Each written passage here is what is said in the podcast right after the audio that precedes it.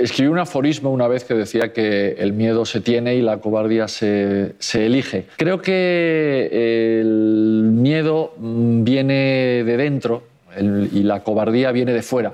El cobarde no es el que huye, es el que se queda al servicio del enemigo. Todo relacionado en No es nada ten un 20% de fantasía. Non aceptamos queixas.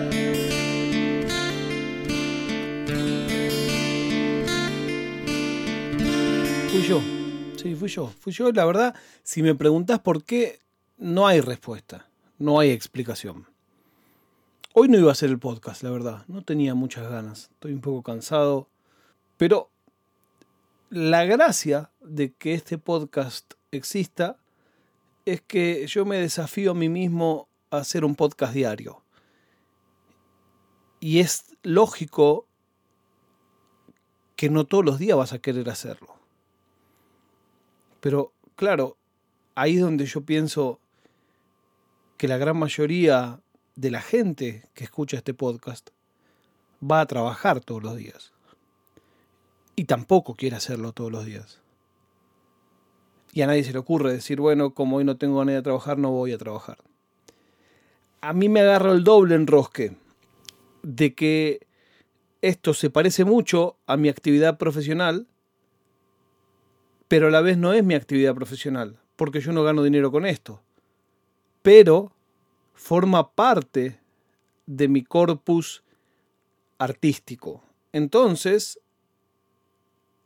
de cierta manera, esto me genera un beneficio indirecto, o podría generarlo. Como sea, este ejercicio tiene sentido pura y exclusivamente si el día en que no tenés ganas de hacerlo lo haces. Si no, no hay que hacer un podcast diario. Si no haces un podcast cuya frecuencia sea lo hago cuando me pinta, lo hago cuando tengo tiempo, lo hago cuando tengo ganas. Pero deja de ser un podcast diario. Claro, yo mismo me pregunto, ¿y qué querés que te den una medalla, boludo, por hacer un podcast diario? Bueno, sí. Mal no estaría, qué sé yo. Pero me impresiono cuando veo que pasaron más de 150. No hay muchas cosas que yo haya hecho en mi vida 150 veces seguidas. Entonces me alegra. Y me hago estas trampas. Digo, bueno, hoy voy a salir y voy a decir que no tengo ganas de hacer el podcast. Y ese será el podcast. Y después digo, no, es que no corresponde, porque la gente si algo hoy no tiene es tiempo. Y entonces quien le dé play a esto va a estar esperando algo. Y si yo hago un audio para decir que no tengo ganas, ese audio tiene que durar 10 segundos. Cualquier cosa que dure más de 10 segundos tiene que ser algo que sirva de algo. Tiene que ser algo que, no te digo te divierta, quizás que te enojes. Quizás vos estés diciendo, este gordo hijo de puta, 8 minutos al día tiene que hablar y le cuesta. Y tenés razón, lo pienso yo. 8 minutos, 9 minutos tengo que hablar. Y me cuesta. ¿Cómo me puede costar? Bueno, pues me cuesta. Pero como tenemos un contrato tácito y gratuito que establece que los días laborables yo hago un podcast, aquí estoy y tengo mis muletas creativas, que es, muchas veces me preguntan, ¿cómo haces? ¿Te lo escribís antes? ¿Hay un guion? No, ¿cómo va a haber un guion para esto? Lo que sí hay es una lista. Cada vez que me acuerdo de algo, que digo, ah, de esto tengo que hablar en el podcast, me lo anoto.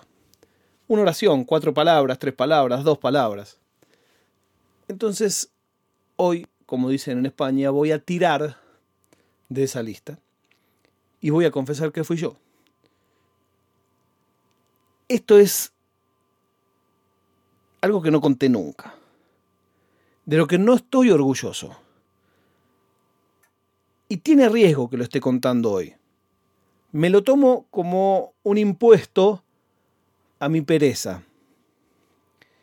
Cuando empezó la pandemia y cuando empezó la cuarentena, que aquí en España empezó antes que en Sudamérica, la gente empezó a cambiar mucho de actividades. Y se empezó a dar una cosa como de buena onda y de generosidad y no sé qué. Y todos compartían sus cosas. Mirá, te paso tal cosa, te recomiendo tal libro. Y eso fue escalando. Y yo estoy, por un tema de trabajo, en un grupo de chat, no voy a decir en qué plataforma, donde toda la gente que está ahí es gente con la que yo no tengo confianza.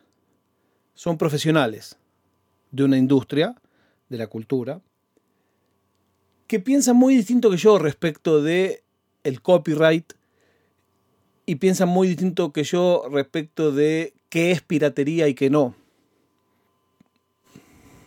Y pasó lo siguiente. Alguien que participaba en el chat dijo, tengo un link con todos los últimos estrenos de cine.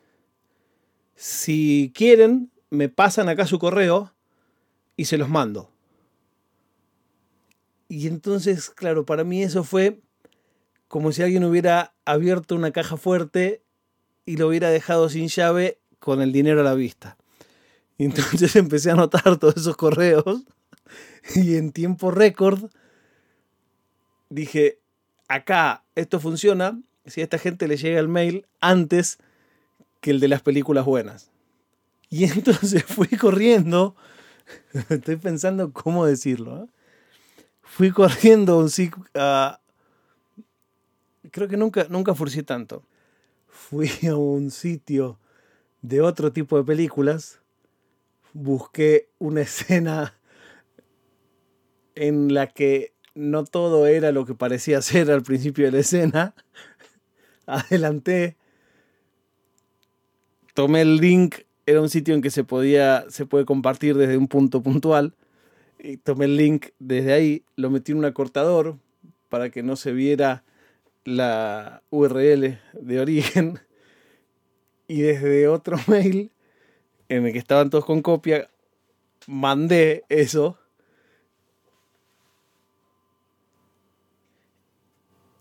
e hice un mail que decía, queridos colegas, aquí os mando las películas de las que os hablé, espero que os gusten. Va la primera. y yo esperaba que, esperaba que en el chat alguien diga algo y nadie decía nada. Pero, pero como estaba cortada, yo iba viendo que lo iban viendo y iban entrando y lo iban viendo. Ay, cuatro años tengo. Y empecé a ver en tiempo real, como en un acortador, cuánta gente lo veía. Y lo vieron como cinco y nadie dijo absolutamente nada. Y yo me reía como un idiota. Y, todavía me pregunta mi mujer, ¿por qué te estás riendo tanto? Era una época que era la pandemia y todo mal humor. Y digo, no, no, por nada, por nada. Y al día de hoy me encontré alguna vez con esa gente y nunca dije, por supuesto, que yo fui, porque tampoco nadie acusó el golpe. O sea, un poco me dolió que nadie haya acusado el golpe. Eh, uno solo contestó, qué cabrón que eres. Volviendo a la seriedad, la prueba de vida del día de hoy es que se anunció la lista de millonarios después de la pandemia. Sigue en primer lugar Jeff Bezos, número 2 Elon Musk, número 3 Bernard Arnault y familia, número 4 Bill Gates, número 5 Mark Zuckerberg. Para mí el número 5 debería ser Colo Cabrera, que es un jugadorazo. Nos encontramos mañana cuando les diga nuevamente, no es nada.